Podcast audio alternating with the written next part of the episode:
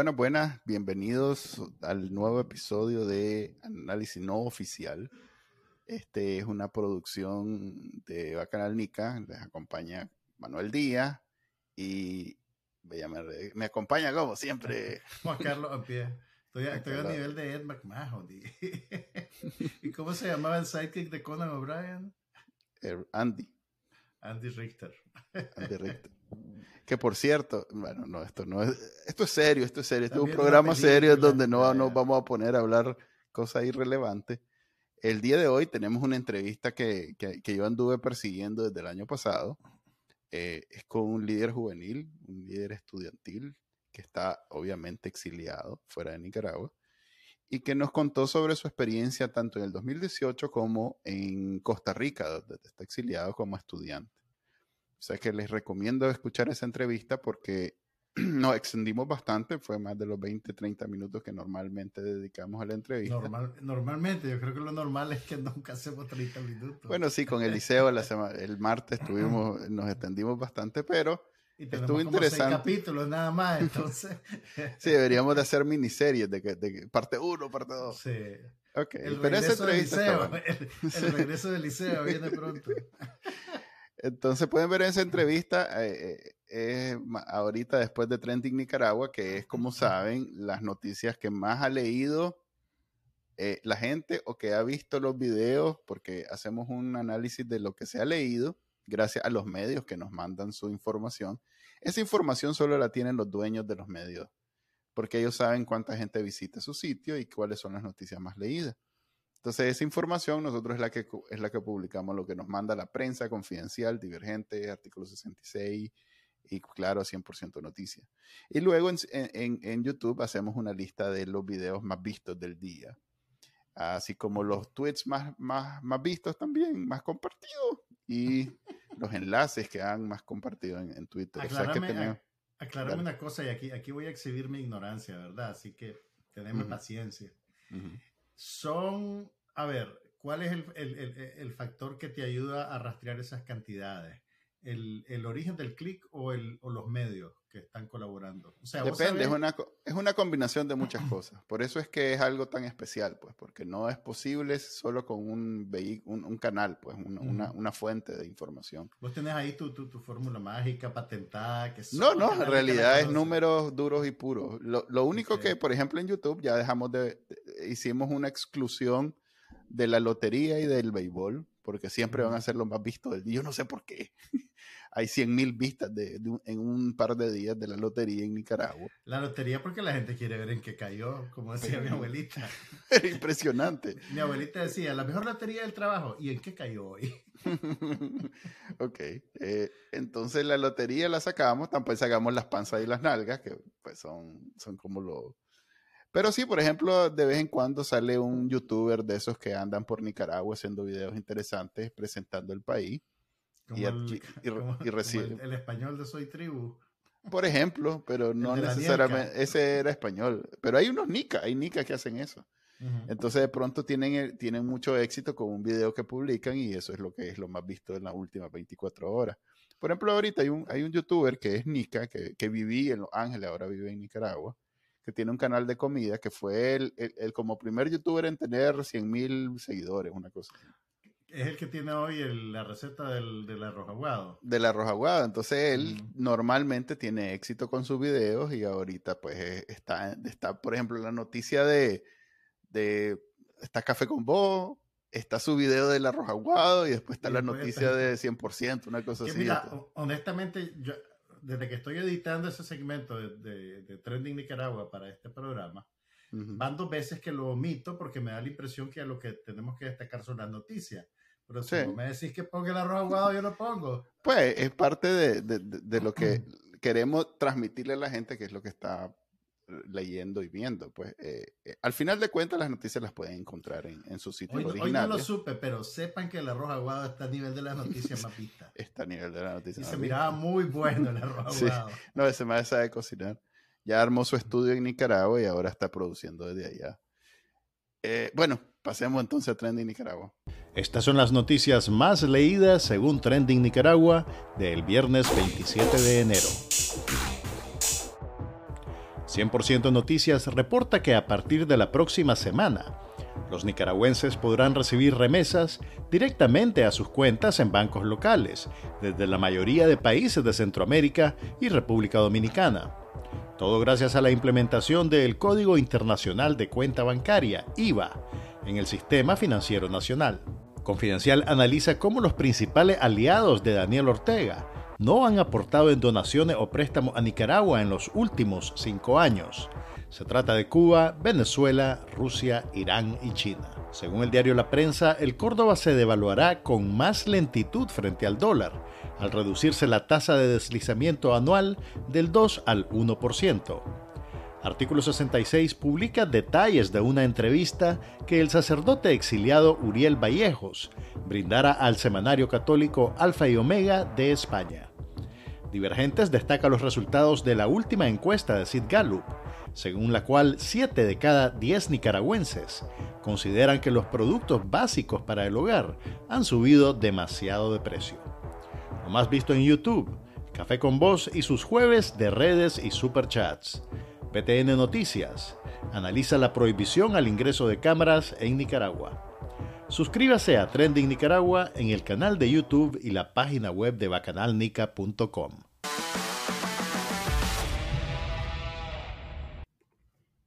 Ok, en la entrevista del día de hoy eh, tenemos a un invitado juvenil.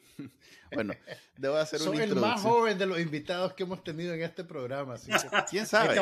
Ahí te va a llegar pasado... Ahí te va... No, pero en este, pues, en el análisis no oficial. Ah, bueno. Tenés razón, tenés razón. Mínimo, mínimo te va a llegar un certificado por correo electrónico que podés imprimir.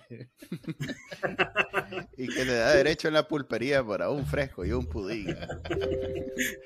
ok, eh, tenemos hoy de invitado, después de esa introducción, a un líder juvenil eh, que nos recomendaron invitáramos, de hecho. Voy a hacer un poquito de historia. El año pasado nosotros tuvimos a eh, un líder juvenil de eh, UNAMO, que también pues, eh, está organizado entre Unidad Azul y Blanco, y nos recomendaron que deberíamos de, invitar también a otro tipo de jóvenes que están en otra, ¿cómo llamarle? posición ideológica, en, posiciones ideológicas alternativas. Entonces me dieron unos cuantos nombres y de esos nombres el que eh, contacté a algunos y, Edgar Blanco, que es el invitado de hoy, fue uno de los que más me llamó la atención, así que hice el esfuerzo de invitarlo y él muy amablemente nos acompaña el día de hoy. Bienvenido Edgar, ¿cómo está? Hola, mucho gusto, Manuel, Juan Carlos. qué bueno. Qué, dicha conocerlo. Gracias, hombre. Eh, obviamente todos aquí estamos en el exilio, así que vamos a hablar sin, sin mucho tapujo. Eh, es que la vez pasada que tuvimos a un joven era alguien que estaba en Nicaragua. Entonces tuvimos que ocultar su identidad y, hacer una serie de cosas para evitar que de pronto apareciera preso. Em, y, bueno, y hablemos de vos primero porque me gustaría introducir, eh, a ver, tu, trayectoria política. Eh, yo sé que sos bien joven. ¿Qué edad tenés para empezar? 24. 24 años. Uh, ¿Te acordabas de tus 24? Poco, ya empezaba a perder ese. No, pero se viene chavalo también todavía. Gracias, gracias. Gracias, hombre, gracias, hombre. Te vamos a dar dos pudines solo por eso. Entonces, 24 años, alguien que todavía, o, bueno, si te acabas de graduar, ¿verdad? Estoy en ese proceso, señorita. Ok, correcto. Entonces vamos a hablar de eso precisamente. Es alguien que el 2018, que, que nosotros que ya estamos viejos, digamos que si bien nos cambió la vida, pero no es lo mismo cuando te cambia la vida y estás en medio de un proceso de eso de transformación. O sea, por ejemplo, cuando estás en la universidad a punto de graduarte o estás empezando la carrera, ese tipo de cosas, digamos que te mueve mucho más el mundo que cuando, por ejemplo, yo, eh, si bien me tuve que retirar de mi país y moverme con toda mi familia y todo lo demás, pero no estaba estudiando. Pues si acaso fue lo, lo único que tuve que hacer es, acomodar mi, mi Zoom que en vez de reunirme en Zoom por aquí, me reúno en Zoom por allá, pues, pero no, me, no es aquello como ustedes, y vos sos como representativo de una generación que de pronto se quedó sin universidad, sin futuro, sin nada. Contanos un poco de eso, cómo, cómo te pasó. En, en, qué punto de tu carrera estabas cuando, cuando tuviste que salir de Nicaragua? Estaba yo en cuarto año de Ciencias Políticas y Relaciones Internacionales en UNAM. Y en Lunán. Ah, en Managua, sí. Ok. O sea que sentiste de primera línea todas las presiones que habían en la UNAM contra los jóvenes que adversaban al régimen. ¿Cómo, cómo fue eso? ¿Cómo se vivía el día a día en eso? Sí, mi primer, mi primer encuentro con ese, el primer encontronazo que tuve con, con ese problema de la UNAM y con la cooptación ideológica que había en UNAM, fue cuando yo quise hacer un, eh, ni siquiera era un movimiento ni organización, era un espacio de discusión plural. Nosotros éramos aspirantes a politólogos y entonces yo dije, bueno, ¿por qué no hacemos un observatorio político? Leamos noticias, busquemos noticias y demos nuestro punto de vista sobre esas noticias, ¿verdad? Entonces eh, yo comencé a invitar a jóvenes de todas las eh, facciones ideológicas, porque yo quería que eso fuese un, espacio muy, muy abierto, digamos. Em, hice yo incluso invitaciones, ¿verdad? Todo ese asunto. Y yo le dije, porque yo tenía un poco de idea de cómo era la cosa y cómo se sospechaba de todo allá. Eh, yo le dije, bueno, vamos a hacer un club de lectura, le dije al director, eh, ustedes me podrían prestar tal vez la, la, sala de, de, sesiones. Y entonces me prestan la sala de sesiones y yo me reúno ahí con la gente. Eh, y ahí platicamos, yo le digo, chicos, esto es un proyecto y bla, bla, bla. Y al día siguiente me llama mi director de carrera y me pregunta, mira, ¿qué es lo que estaban haciendo ahí? Pues lo que hacemos es en realidad un observatorio, le digo, queremos fundar un observatorio político. Pero, ¿qué es lo que observan? Hay que tener cuidado con lo que están observando, me dice. Les voy a mandar, dice un profesor, dice, para que le guíe en lo que van a observar ahí, dice. Eh, más que todo en cuestiones de forma, etcétera, etcétera. Pero no es cierto, era un enviado político lo que estaban haciendo, digamos, sí, para que vieran que era lo que platicábamos ahí. Todas un oreja, un oreja. eso era, exactamente. Vos que no viviste en los 80, pues ahí. Sí, pero me hablado. Así le decía. Mi abuelita me dice. Ustedes no vivieron los 80 tampoco. Yo sí, un poquito, no creo. Ajá. bueno, la cosa es que, bueno, después eh, yo seguí intentando prestar los espacios me costaba un montón después, como ya mi, mi escuela ya no me quería prestar ese espacio, que era una pequeña sala de sesiones, me fui a la facultad eh, y en la facultad utilicé otra investidora que era miembro yo del equipo protocolo. y entonces yo le digo, mira, este, ¿será que nos pueden prestar? Solicité por una cartita otra sala. Me prestaron esa sala y, y, otra vez, pues llegó, ahora sí llegó alguien de UNEN y ya me habló del asunto. Mira, que qué, qué, qué, es lo que están haciendo, qué es lo que están... Pero, este, pero lo disimulan, comentame, de ya hablemos del cuecho. Ah, en ese tiempo llegaron y lo que me dijo el maje fue como tipo, vamos, yo también quiero platicar de ese asunto. Y yo, bueno, dale, le digo. Em, pero no, después me llamaron, me llaman así al privado después de todo el asunto. Mira, lo que estás haciendo eh, se está viendo mal, dice, de la dirigencia, dice, de la UNEN, dice. Em, ya me preguntó tal persona que era el presidente de facultad en ese tiempo, que le habló Luis, que era el presidente nacional en ese tiempo. Ah, el famoso de... Don Luis Andino, sí, que le habló Luis, que andan haciendo unas cosas, que tienen que, tienen que cortar esas cosas, porque ya, ya cortamos un grupo hace unos años que se llamaba Craneando, ¿verdad? Eso me dijeron, me lo recuerdo bien porque eh, fue un grupo que hubo ahí que sí era tipo organización, ¿verdad? Em, y que y que tienen que tener cuidado porque tienen que, ah, bueno, me dijeron, tienen que mantener la línea ideológica de la universidad. O sea, andar escribiendo con la mano izquierda. Oye, a ver, pero, pero hablemos, ah, aquí te voy a increpar un poquito. ¿Alguna vez vos te has considerado sandinista? O sea, ¿te has autodenominado sandinista? Sí, yo fui de izquierda en, en, antes de, de, todo este de todo ese asunto eh, del observatorio. Eh, yo fui de izquierda, fui de izquierda radical, de hecho, eh, primer año de la universidad, segundo año de la universidad, quinto año de, de, secundaria. Em, fui de izquierda radical, fui sandinista también. O sea, yo, yo creía en lo que era el sandinismo en ese tiempo. Eh, pero conforme a uno va estudiando un poco más, o va al menos creando mucho más criterio ideológico, uno va bajando los radicalismos, ¿verdad? Poco a poco vas dando vueltas eh, y o te quedas en el centro o te vas directamente a otro radicalismo. Por dicha, no me fui al otro radicalismo Eh, ¿Cómo te identificas vos ahora políticamente? Hoy en día. Eh, yo soy liberal. Liberal libertario, sí. No me identifico en Liberal no del PLC. No, no. liberal libertario. Creo en los valores de la libertad. Eh, los valores de la libertad son, digamos, que uno puede llevar su proyecto de vida sin intervenciones de terceros, por así decirlo. sabemos o sé que mucho de esto es bastante, eh, ¿cómo te digo? Eh, digamos, una, un sueño, por así decirlo, porque siempre van a haber factores externos que no permitan que uno genere eh, o cree su proyecto de vida eh, de una manera completamente libre. Sin embargo, lo que yo he dedicado es a tratar de difundir ideas de libertad, ideas donde em, haya una institucionalidad que permita que los individuos logremos nuestros, em, digamos, deseos eh, siempre respetando la individualidad de los demás, porque eh, la libertad o el liberalismo como tal, el liberalismo clásico, que no es de derecha, como muchos dicen, tampoco es de la izquierda, eh, aunque sí hay, digamos, pensadores liberales que se consideran más a la izquierda o más a la derecha, al menos en, hablando de este binarismo ideológico, ¿verdad? muchas otras personas dicen que no existe este binarismo ideológico, es respetable, eh, porque sí existen medios, eh, existen centros, los centros son bien balanceadores en, digamos, en los espacios, sobre todo legislativos, por así decirlo. Em, los centros ejercen un, cierto poder de balanza, a veces hay centros más inclinados hacia la izquierda y centros más inclinados hacia la derecha. Hablemos incluso de personas eh, más pro Estado y otras personas más, menos pro Estado, ¿verdad?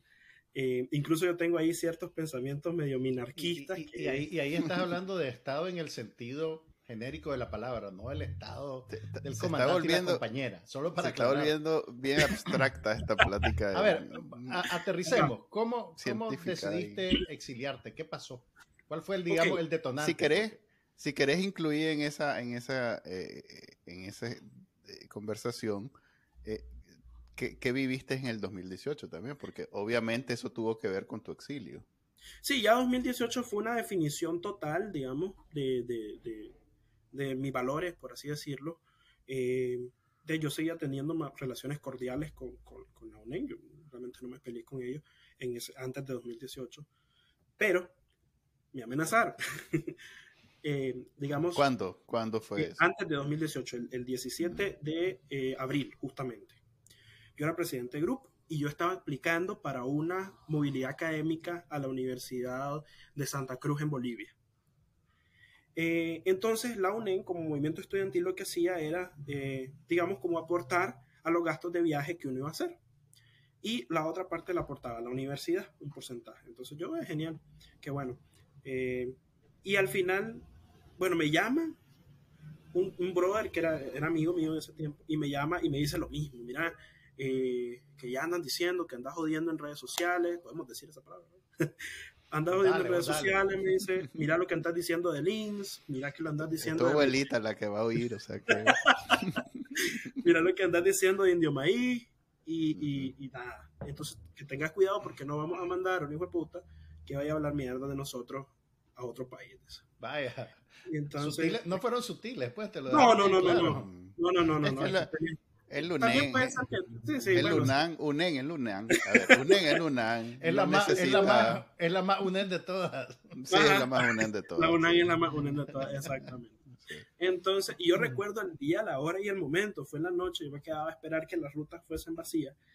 Y, este, y ahí platicamos, y el Mae me dijo, ya Mario me dijo, ya Luis me dijo, que andas hablando mierda en redes sociales. Dice, así que calmate, bájale un poco, me dicen. ¿Y tenía seguidores o, era simplemente? no, mi, mi, mi, perfil personal, pues. Lo que pasa es que mm. teníamos interconexiones y tenía compañeros de clase y de la carrera. Entonces, ahí, lo normal que uno tiene en sus redes, ¿verdad? 1500 personas, tampoco que uno se vuelve influencer en ese tiempo.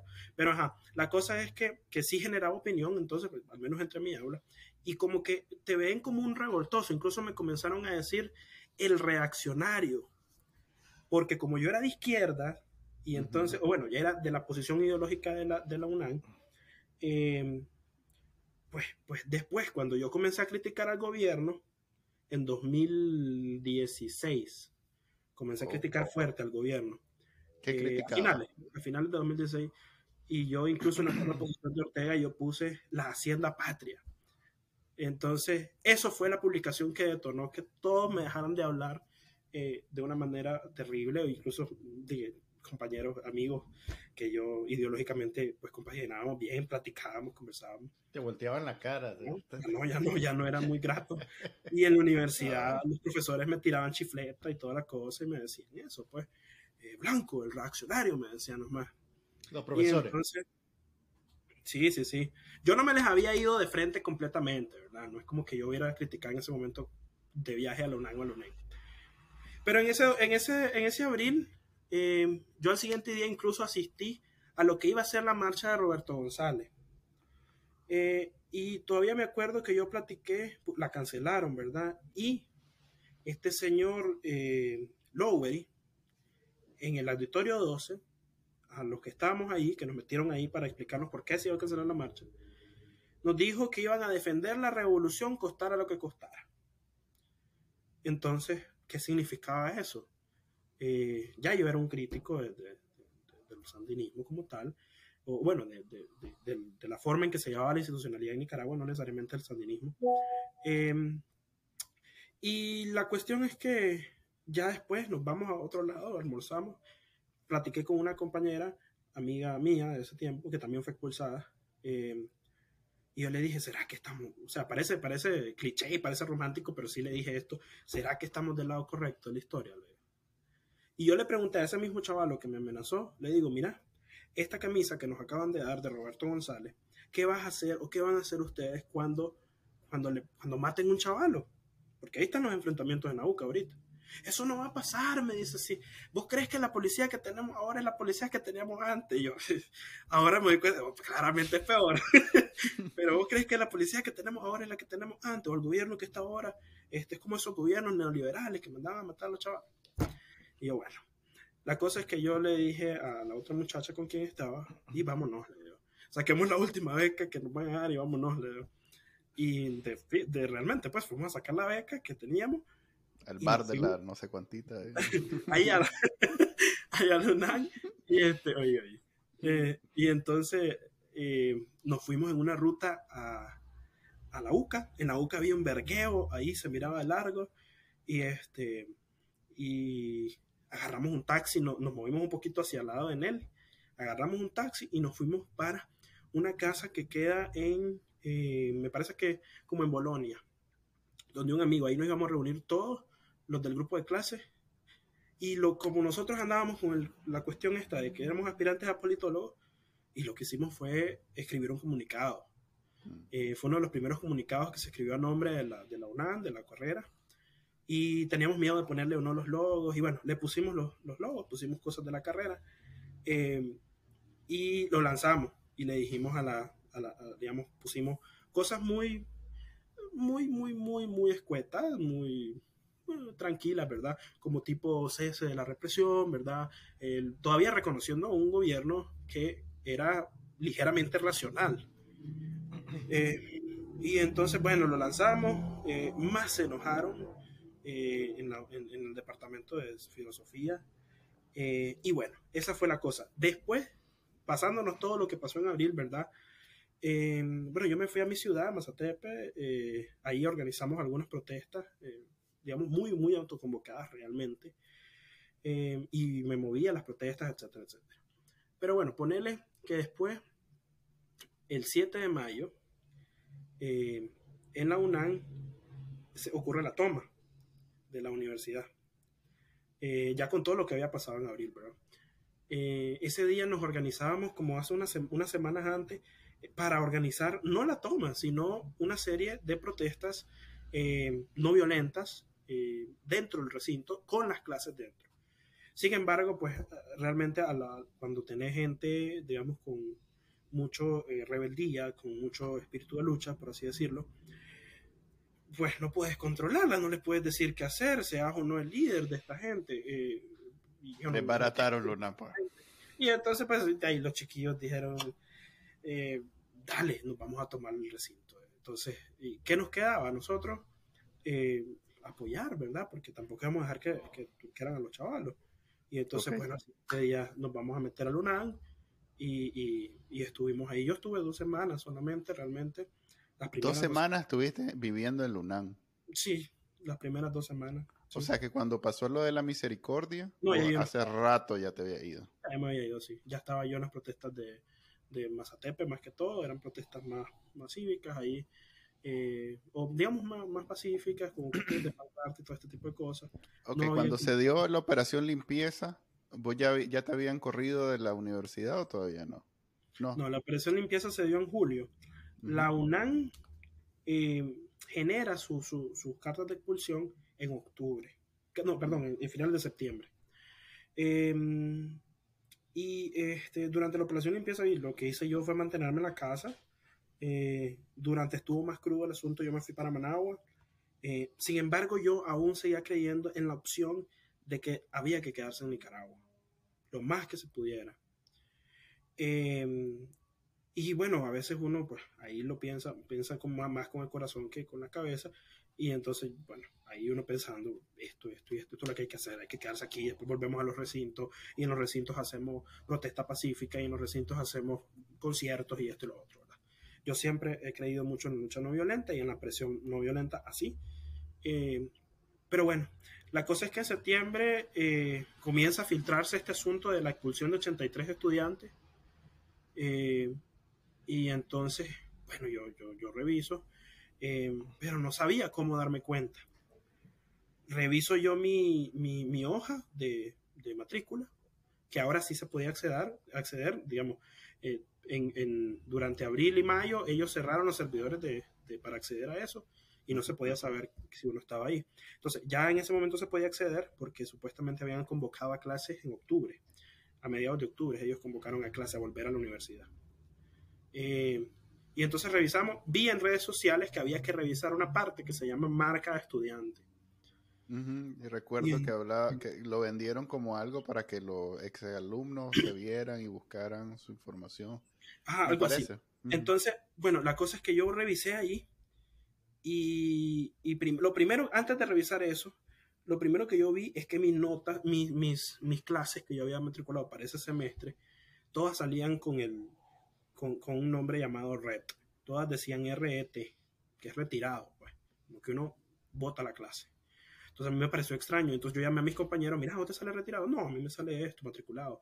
A mí, a mí, a mí. Y entonces cuando veo eso en redes, yo busco la parte de marca estudiantes y me sale en rojo y me sale expulsado por comisión especial. Es falta grave.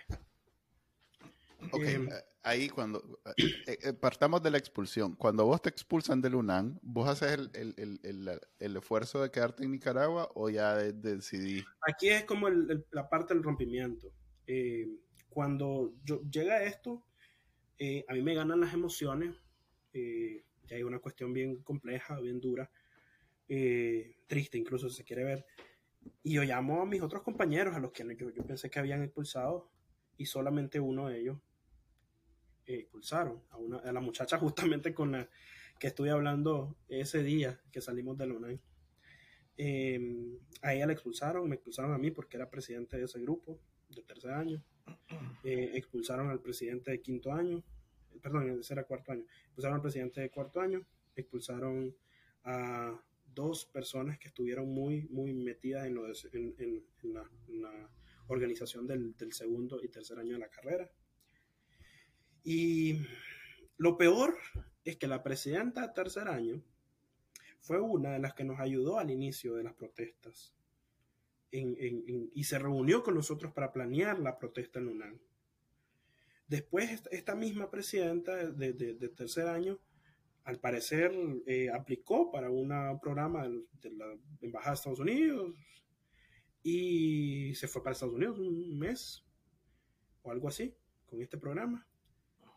Y quien llegó de testigo a esa comisión especial, eso lo sabemos por otros compañeros que se quedaron en la universidad, quien llegó de testigo a esa, a esa eh, comisión especial de expulsión y dio los nombres de las personas de ciencias políticas que habían estado en UNAM y que habían participado en las protestas, fue ella, justamente. ¿Tuviste chance de, confrontar a la gente de la UNAM por lo que habían hecho? ¿Algún burócrata? Pasé, pasé confrontando al presidente de UNEM de facultad junto a los demás presidentes, porque teníamos un grupo de presidentes de ciencias políticas, pasamos confrontándolo todo abril, todo julio, todo mayo, el, el, el, en julio cuando se dio la Pero una vez, pero yo, digo como respuesta a tu, a tu retiro, digamos. A las autoridades no, yo lo único que hice fue mandarle correo a mi director, un correo. Pero bueno, creo que estamos eh, discutiendo algo que en, en, Nicaragua pues, eh, el comandante dice y pues no hay nada más que hacer. Y el comandante dijo que correme a todos los revoltosos del UNAM y ahí te fuiste. Entonces mi pregunta es, una vez te corren del UNAM, vos te sentís eh, como que no, no, va, no va a parar ahí, entonces mejor te vas, o fue más bien una decisión por, por la carrera de, ok, ya vi que aquí no voy a poder estudiar y entonces voy a optar, optar por estudiar en Costa Rica. Yo, yo creo que fue lo primero, yo creo que fue lo primero más bien, fue más que todo como, eh, esta no es la última forma de represión que va a haber. Eh, cuando uno vive en una ciudad muy pequeña, pues también es peligroso. Em, antes de eso, yo me tuve que ir a Managua por lo que en ese tiempo ya comenzaban a pasar los paramilitares afuera de la casa eh, y se paraban justamente en la esquina. Mi casa era casi esquinera, entonces se paraban justo en la esquina a tirar bala para arriba, ¿verdad?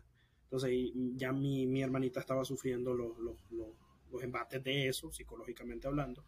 Yo por eso me fui a la casa eh, dentro de, de, de Nicaragua, ¿verdad? Pero ya e, ese fue como el, punto de quiebre. Ahí fue donde yo dije, yo creo que está muy complicado el asunto acá. O sea, yo creo que la, yo creo que podemos hacer más cosas estando fuera, aunque sean pocas, que estando dentro, preso o muerto. Porque esas eran las opciones que te daba Ortega y, todavía te las sigue dando. Si Una pregunta. Eh, veo que ahora sos parte de una organización que se llama Unidad Juvenil y Estudiantil. Yo recuerdo, y debido a una condición que tengo que no me permite acordarme mucho de nombres ni de números, pero que habían como 17 organizaciones. Ya, ya estoy diagnosticada. ya, ya, A ver, eh, habían como 17 organizaciones juveniles en, la Alianza, eh, Alianza Cívica en algún momento. ¿Vos pertenecías a alguna de esas 15, 20, 7, no, es que realmente no me acuerdo cuántas eran, pero eran un montón, que después terminó siendo aún, pues, creo que aún terminó siendo como el, que englobó todo eso y que aún sigue vivo. Eh, ¿Vos pertenecías a alguna de esas o no pertenecías, pertenecías a alguna de esas? No, en ese tiempo no estaba yo organizado. Cuando estuve en UNAM no fue completamente autoconvocado. Sí.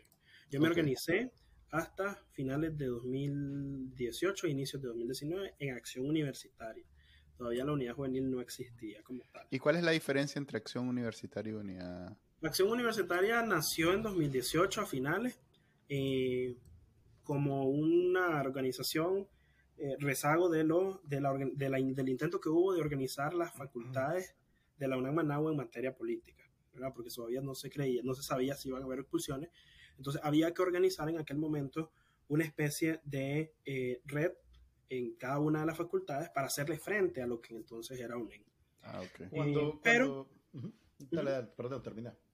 Ah, pero, pero bueno, al final terminó generándose como una pequeña organización, una organización de ese tiempo que surgió de la UNAM Managua, después fue dando diferentes vueltas, después perteneció a la coordinadora universitaria, en ese tiempo ya no estaba yo en, acción universitaria, pero... Coordinadora universitaria es la que está en Unidad Sur y Blanco, ¿verdad?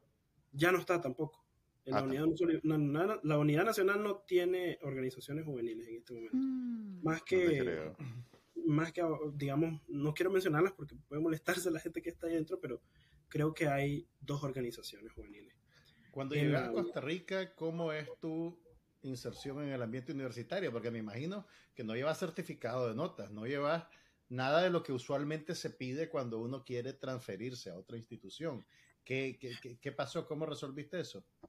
A mí lo que más me pegó fue eh, lo de la expulsión. Entonces, cuando yo vengo aquí, en lo primero que vengo pensando es, tengo que volver a estudiar de alguna manera. Tengo que volver a estudiar. Y si lo hago en, la en, una de las mejores universidades de Centroamérica y si lo hago en una universidad pública, mucho mejor. Entonces yo, mi meta desde que inicié, eh, ahora tal vez puede haber cambiado de opinión por, por, los tiempos, pero mi meta desde que vine fue estudiar en la Universidad de Costa Rica. Cuando yo vengo fui a preguntar a la Universidad de Costa Rica qué había de oportunidades y em, me dicen que lo único que podíamos hacer es que yo aplicara para el examen de admisión en 2019, porque el proceso aquí dura un año, y eh, que ellos me ofrecían la opción de entrar como estudiante internacional, como si fuera estudiante de intercambio, a ver si se revertía en algún momento la, la expulsión. No pasó.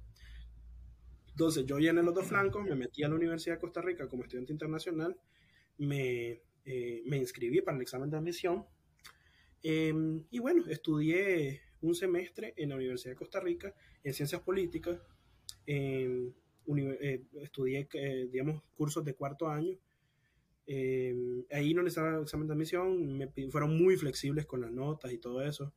Eh, me aceptaron como capturas de pantalla de las notas y todo eso, ¿verdad? Entonces, eh, ya después, cuando fue lo del examen de admisión, pues hice todo, el, hice, algún familiar me hizo el proceso en Nicaragua para traerme la, mandarme las, las notas de secundaria. Estuve que iniciar desde cero. O sea, llevo yo ya casi ocho años estudiando ciencias políticas. O sea, mm. volviste a empezar la carrera, básicamente. Ah, o sea, que la expulsión sí es considerada una expulsión, independientemente de que nosotros sepamos que es porque el patrón le dijo a UNEN.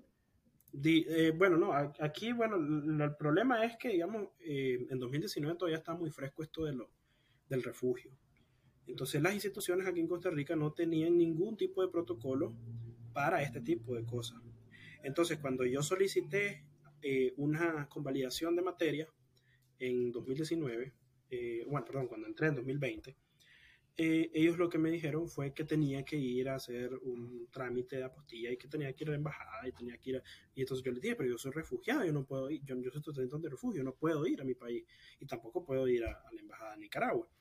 Y bueno, es que ese es el único trámite porque son cuestiones legales, institucionales y entonces, bueno, yo dije, no, yo me voy a tardar más haciendo este trámite de lo que voy a tardar en terminar la carrera. Lo que hice fue dije, volver a comenzar de cero, desde primer año eh, hasta ahorita que ya estoy en cuarto año, ya casi próximo a graduarme. Eh, solo me faltan algunas, digamos, un par de materias y eh, el trabajo comunal universitario. básicamente, digamos. Y sos buen alumno, dicen, ¿verdad? Sí, sí, llevo buenas, buenas calificaciones. ¿Las clases de cuarto año que habías tomado al principio te las reconocieron ahorita?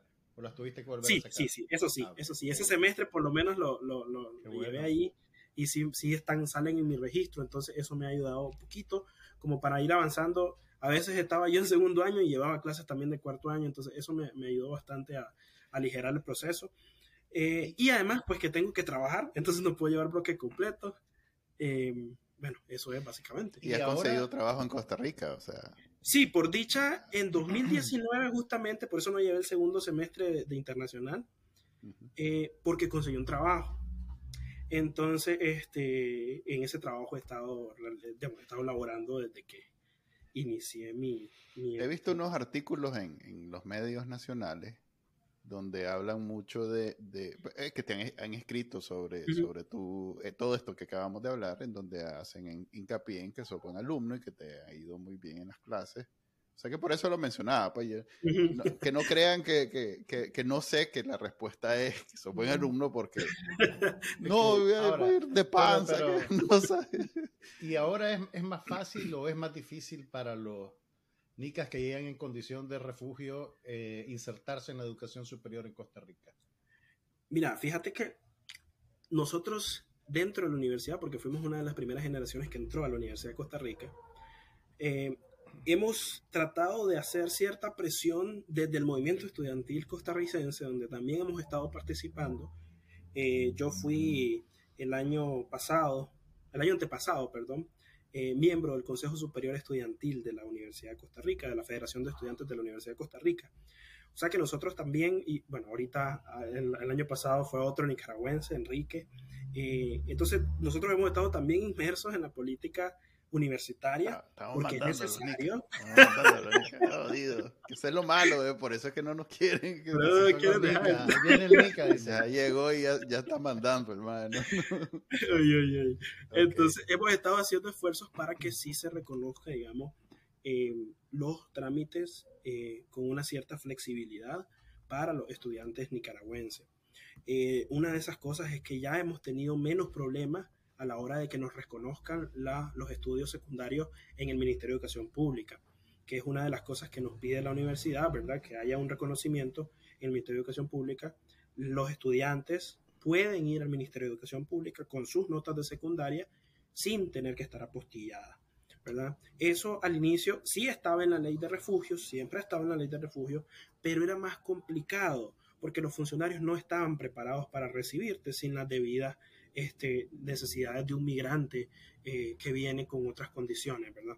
Entonces, eh, sí, sí se han logrado bastantes avances, todavía falta muchísimo que hacer, todavía falta eh, hacer más contactos con las universidades públicas y privadas, pero sí estamos haciendo ese esfuerzo desde varias organizaciones y desde varias personas, pues, o sea, no solamente soy yo, sino que hay muchas otras personas que han logrado entrar al, sistema universitario y que también están haciendo este esfuerzo, digamos.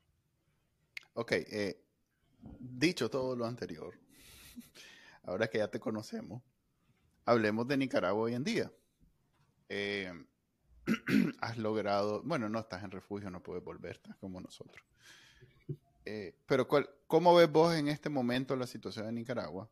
estando más cerca que nosotros. Eh, Costa Rica, pues digamos que tiene, debe sentirse uno como que está ahí nomás y que de pronto sentir que casi está en Nicaragua, pero no. Eh, ¿Qué puedes decirnos que sea alentador respecto a la situación de Nicaragua o, o ya estás resignado que vas a hacer tu maestría y doctorado en Costa Rica y que tal vez tus nietos conocen Nicaragua? Eh, mira, mm, el proceso en Nicaragua va a ser bastante lento. Y primero que todo, eh, pues hay que tener en cuenta que eh, lo que se puede esperar a corto plazo es una, eh, digamos, que le van, le van a bajar un poco la intensidad a la represión si se logran las negociaciones esas que están haciendo, que se supone están haciendo. que siempre, siempre la, la, diplomacia las hace porque no le conviene tener un país que inestabilice la región en materia menos política. Eh, siempre las potencias ahí están, bueno, Europa, Estados Unidos también, siempre, siempre tratan como ahí de negociar. A veces con el involucramiento de los nicaragüenses, a veces sin el involucramiento de los nicaragüenses necesariamente.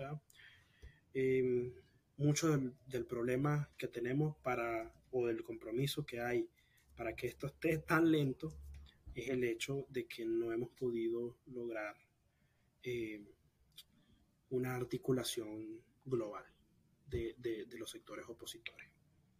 ¿Eso eh, tiene que ver con las organizaciones a las que pertenece?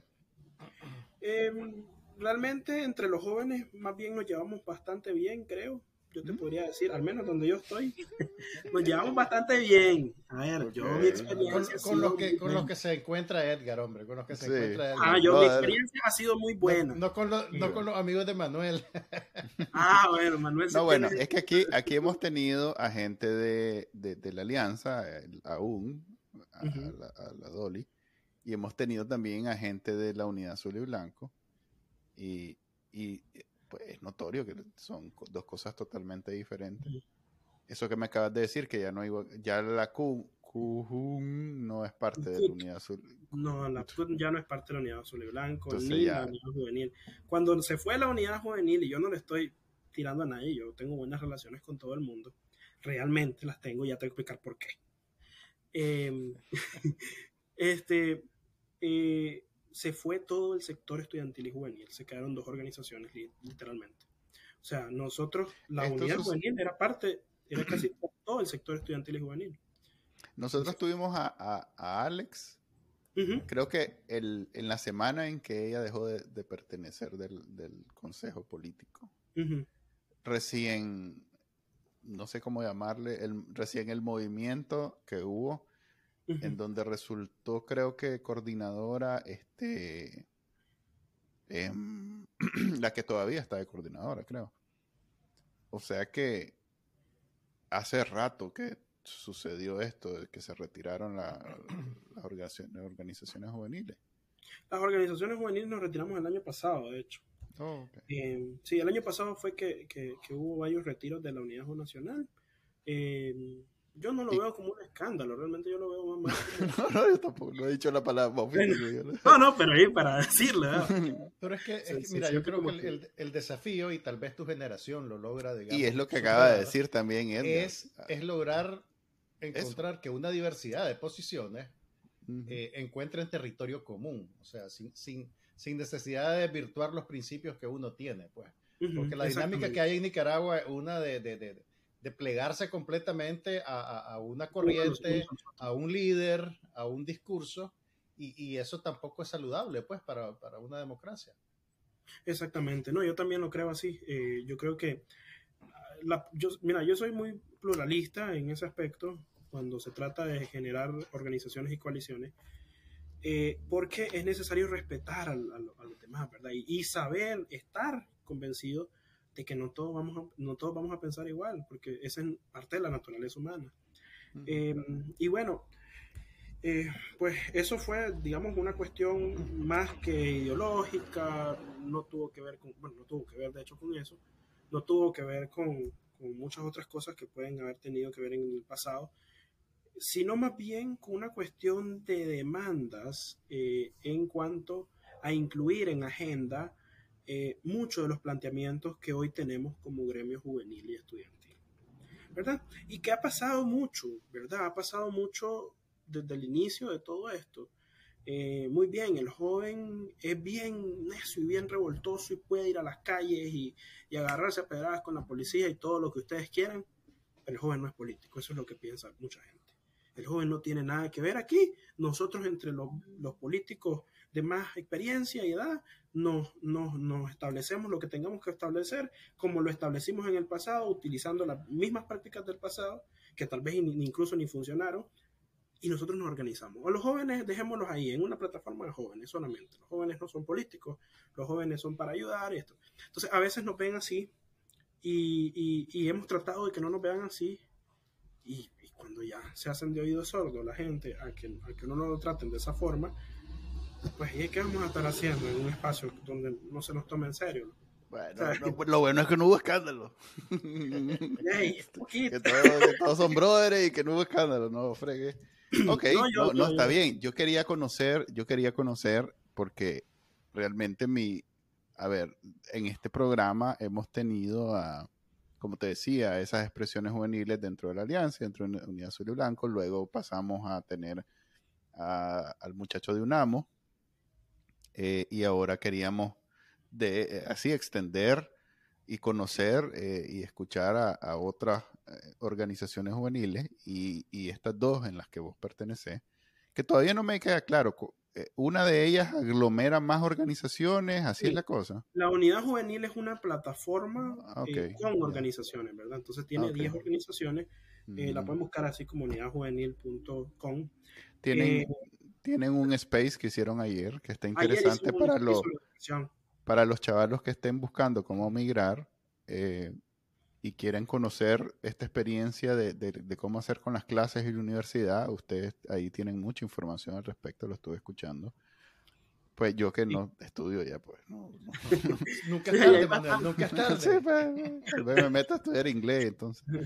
Pero hasta eso, pues, este, vi que, que ustedes precisamente dan mucho, mucha información de cómo cómo hacer, por lo menos en Costa Rica, pues en Estados Unidos ya son otros 100 pesos. Sí, sí, muy complicado. Eh, me, me, parece que es un, e, e, es un terreno en donde los mismos jóvenes tienen necesidades y ustedes son los mejor ubicados para ayudarles a, a resolver.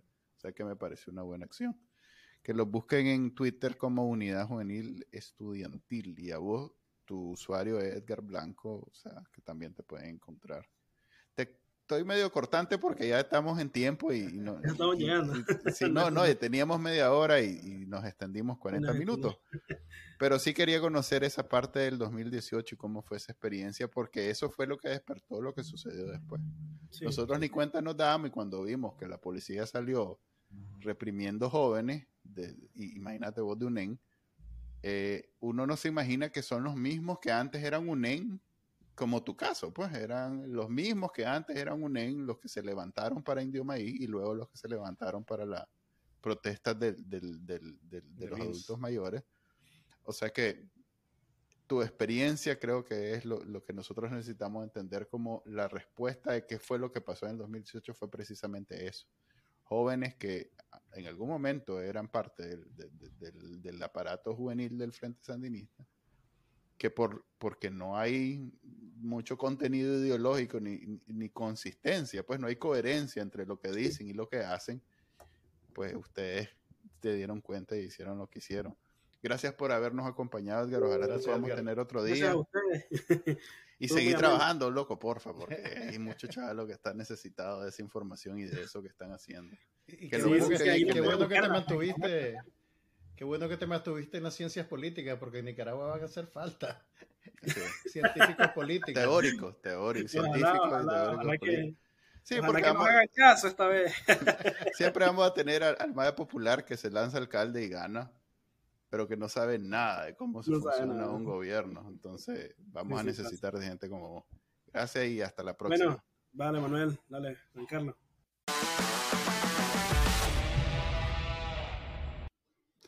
Pues bien, esa fue la entrevista con Edgar Blanco, líder juvenil. Ya saben que lo pueden encontrar en Twitter. Les recomiendo seguirlo. Eh, es bueno estar al tanto de, la, de las nuevas ¿cómo, ¿cómo llaman los deportistas a los nuevos jugadores? A, las nuevas, los, nuevos valores, los nuevos valores de la política. Y también si están en proceso de irse a Costa Rica o pensando en irse a Costa Rica y quieren entrar a la universidad, a través de él pueden encontrar recursos muy valiosos para entender qué es lo que tienen que hacer y qué es lo que les espera también. Eh, yo creo que, pues si uno tiene la oportunidad, porque un montón de gente no, no tiene la oportunidad ni de planear ni de nada, se tiene que ir, pero si ustedes tienen la oportunidad de eh, programar su salida y prepararse con antelación, aprovechen toda la información que, estos muchachos están, están produciendo. Produciendo y compartiendo. Ok.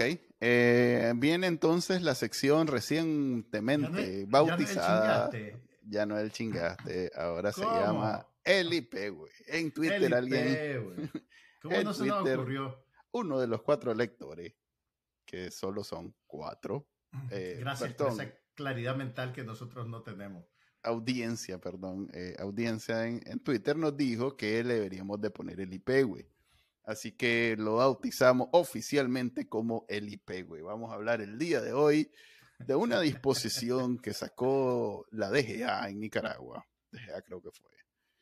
Mm, que es como la, e, e, el, seguimiento de aquella ley que promulgaron, al, que supuestamente iba a gestionar la Cinemateca Nacional de Nicaragua, que eliminaba o prohibía, mejor dicho, el ingreso de cámaras de video a Nicaragua. Sí, sí, sí, sí. Que recuerdo era... Tiene, tiene un antepasado, que es aquella disposición del ejército de no permitir la entrada de drones cuando te digo drones, no son los drones que usan para tirar bombas en, en, en las guerras de Medio Oriente, sino los droncitos de juguete para filmar con camarita una toma aérea de tu matrimonio. los que regalan en Navidad en otros pues. países. Pues, aunque ahora los únicos que se casan en Pueblo Viejo pues son, son los compañeros y compañeras del, Ah, Pueblo Viejo es aquel negocio de aquel señor. Aquel negocio de, los Bolaños, que al final de los lo, Bolaños, que lo compró el, comandante y la compañera. ¿Eso a nivel de cuecho es verdad? Que lo compraron. Ajá. No, eso, eso, y eso pasó hace años, eso no, no es de ahorita. Pueblo Viejo lo mm. compró la familia Ortega Murillo. ¿En serio? Sí, yo hice un montón de chistes de eso a lo largo Ajá, y que ahí, de mi carrera. Pero bueno, no, a ver, no, no nos desviemos, eso es otro tema. Ok, eh, la disposición dice que si quieren introducir cámaras en Nicaragua y binoculares, eh, ahí es como de dos partes. Por un lado, dice que si quieren introducir cámaras, tienen que antes registrarlas en la cinemateca. Y si quieren introducir eh, binoculares y, equipos especiales de visión nocturna, como los que vemos en las películas que usan los Navy SEALs, y no solo los eh, Navy Seals, acordate que cualquier cámara de consumidor que te venden ahora tiene. No digo lo de la, lo de, lo de la eh, equipo, lo de los equipos de visión mm, nocturna. Pues. Eh, tienen también que pasar por un, por un registro. Obviamente ese no creo que sea la cinemateca, supongo que debe ser el ejército, pero o bien está prohibido de entrada. Pero lo que sí llamó la atención es que de rajatabla a partir de esta semana e, eliminar o prohibieron otra iba a decir eliminar, prohibieron la entrada de cámaras a Nicaragua, lo cual se convirtió en noticia internacional por alguna razón. Y, y entonces hoy, hace unas cuantas horas, escuchamos que se fueron para atrás, que dijeron que no, no, no hay falla, pueden traer cámaras, solo que esta sí, esta no, una cosa así, como que están valorando. Están todavía en proceso de decidir hasta qué punto quieren llegar, pero esto se hizo noticia internacional porque realmente ningún país del mundo le pone barrera a los turistas o a los viajeros comunes y corrientes. ¿ah? Huevo, no, te, te, iba a decir que yo recuerdo un youtuber de esos que hace turismo que fue a. No me acuerdo, fue uno de esos países asiáticos donde no hay nada de. Ok, ok. Debía haber dicho ningún país civilizado. sí, correcto. Democrático, que, ah. que, además, para el cual el turismo es un rubro importante, más bien le pones fácil las cosas a, los turistas. Y entrar con una cámara de fotos, pues debería de ser lo más común del mundo. Y más aún ahora que todos los teléfonos tienen una cámara. Pues realmente... no, no, aclaran si todos los teléfonos, porque todos los teléfonos pues, tendrían que en principio ser registrados ante la Cinemateca de Nicaragua. ahora no importa porque ya se echaron para atrás. Sí, ahora vamos a ver qué dicen el lunes. Este, hoy es viernes, vamos a ver qué dicen el lunes. Tal vez vuelven a decir que sí. Bueno, Vos sabés que este tipo de cosas a mí me suena que es como, como que la, la compañera de pasadita dijo, miren, elimíneme las cámaras, ¿vale? entonces, y se fue. Entonces, la, como es la, la, la, ex nuera, una cosa así, no es alguien, o bueno, eh, digamos el majecito de la DGA, debe tener miedo de volverle a preguntar a la compañera, mire, ¿y tú en las cámaras, los teléfonos también o los teléfonos no? Entonces, como, no debe ser así nomás, estarla llamando y preguntándole, entonces debe de poner, hasta que diga algo ella, nosotros no hacemos nada. Entonces, eh, eh, sucede la gran noticia en la prensa, salen todos los medios internacionales y hasta ahí reacciona la señora y le manda a decir al majecito que la quite.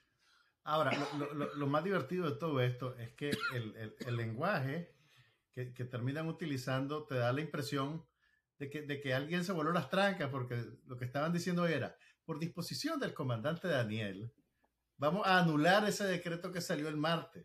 O sea, como que si el decreto del martes no lo había no viene del mismo lugar. no viene del mismo lugar. Sí, por eso puede ser entonces más bien que eh, están en, eh, porque deben de vivir en casas diferentes. Este la madre dijo algo, el hombre de la, la, la disposición, y ahora el hombre vio algo y le llamó y le dijo, mira, esto no es así, no, no, me lo pongáis. Esto, esto, es un clavo, esto no lo vamos a Sí, entonces el para, para no caer, no, no, no, no, no, no, no amarrarse la soga al cuello, dice, dice el comandante. ah, pues, ah, pues no, ah, pues no. que no. ahora bien, también puede ser que, están, que también pues, es una conducta bastante común con, con la manera en que el frente ejerce el poder están viendo hasta dónde los dejan llegar sin tener reacción inmediata, ¿verdad? O sea, están diciendo, ok, vamos a prohibir todas las cámaras. No, no, mira todo lo que está saliendo, mira todo lo que está saliendo, esto se ve negativo. Ok, deja pasar las cámaras, pero cortémoslo en los binoculares con visión nocturna. Y así ya Puede ser. va ese ganando tipo de un poquito de territorio. Ese tipo de cosas cuando lo hace uno de, lo, de, la, de parte de la servidumbre, pues no lo hace. Es como, es como la, los proyectos de ley de la asamblea, pues, ¿me entendés? Dicen, ah, vamos a... Sí, pero por eso digo, es cuando lo hace la servidumbre, porque así no tiene que salir ni ella ni él eh, aceptando que, que se retroceden en una decisión, porque son tipos profetas, pues que no, que, son, que nunca se equivocan. Entonces sería aceptar que, se equivocaron. esa es otra cosa, o sea, si vos vas a revertir una disposición de esa naturaleza, pues debería de explicarse en primer lugar cómo es que se promulgó algo así y después por qué te, te echa para atrás, pues, pero pero eso pues no, no funciona así en Nicaragua. Yo sé, yo sé, yo sé. No me hagas esa cara. Está bien, siempre recordar cómo debería funcionar si este fuera un país normal. Eso es importante, o sea, hay que recordarle a la gente que ese tipo de, ese tipo de, de manera de administrar la cosa pública no es normal. o sea, en Nicaragua es cotidiano, pero no es normal. Sí, eso puse yo en, en el tren de Nicaragua de hoy. El, el, mundo está asustado porque en Nicaragua prohibieron las cámaras. Y en Nicaragua estábamos preocupados por las cuentas de banco que, está haciendo el Banco Central, está haciendo cambios al respecto. Y, y como aquí nos, ya nos hicieron la operación Berta más de una vez, todo el mundo está chiva de que, que, irá a pasar con los bancos, pues porque eso del número, pues estaba búfalo. Ahora salió la noticia de que las remesas pueden ser enviadas directamente, a la cuenta, en el... lo cual Western, los Cohen, Western Union debe estar. Y ahora, y ahora. No sé exactamente cómo va a funcionar eso. Eh, y, y, bueno, esto es después que avisaron que iban a mantener el Córdoba. Que, ¿Te acordás que el liceo al final dijo que estábamos a la par del dólar? Eh, es porque que, el, deslizamiento lo, van a reajustar. Lo van a congelar, lo van a, lo van a, lo van a frenar, dicen ellos. Entonces, Del 2% al 1% anual, ahí está en, en Trending Nicaragua. Así es. La noticia de la prensa. Esto es, van dos o tres que hace el Banco Central chiva en una de esas saca un corralito o algo de eso, porque Nicaragua, sabes que todo está en, manos de, lo que el comandante y la compañera decían ese día. O de lo que decían retrocederse. Ajá, okay. de las cámaras. ok, ese es el programa de hoy, el episodio de hoy. Ya saben que pueden ver este episodio y todos los demás que hacemos martes y viernes en el canal de YouTube de Bacanal Nica. Eh, pueden poner YouTube com arroba bacanalnica. Es una forma rápida de llegar a eso. Y pueden también este, escucharlo en los directorios de podcast porque lanzamos una versión solo audio para que ahí lo vean, lo oigan, perdón, en, en, Amazon, Google. Eh, ¿Cómo es que se llama? El que le gusta a todo el mundo, pero a mí no. Eh, de la música Spotify. Es mero. Así que ahí lo pueden escuchar. Nos vemos hasta la próxima semana. Hasta luego.